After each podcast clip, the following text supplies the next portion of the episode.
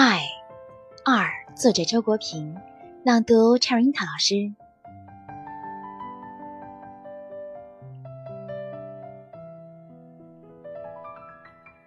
爱情的发生需要适宜的情境，彼此太熟悉、太了解，没有了神秘感，就不易发生爱情。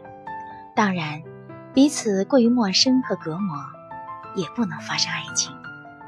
爱情的发生，在有所接触又不太忍熟之间，既有神秘感，又有亲切感，既能给想象力留出充分余地，又能使吸引力发挥到最满意的程度。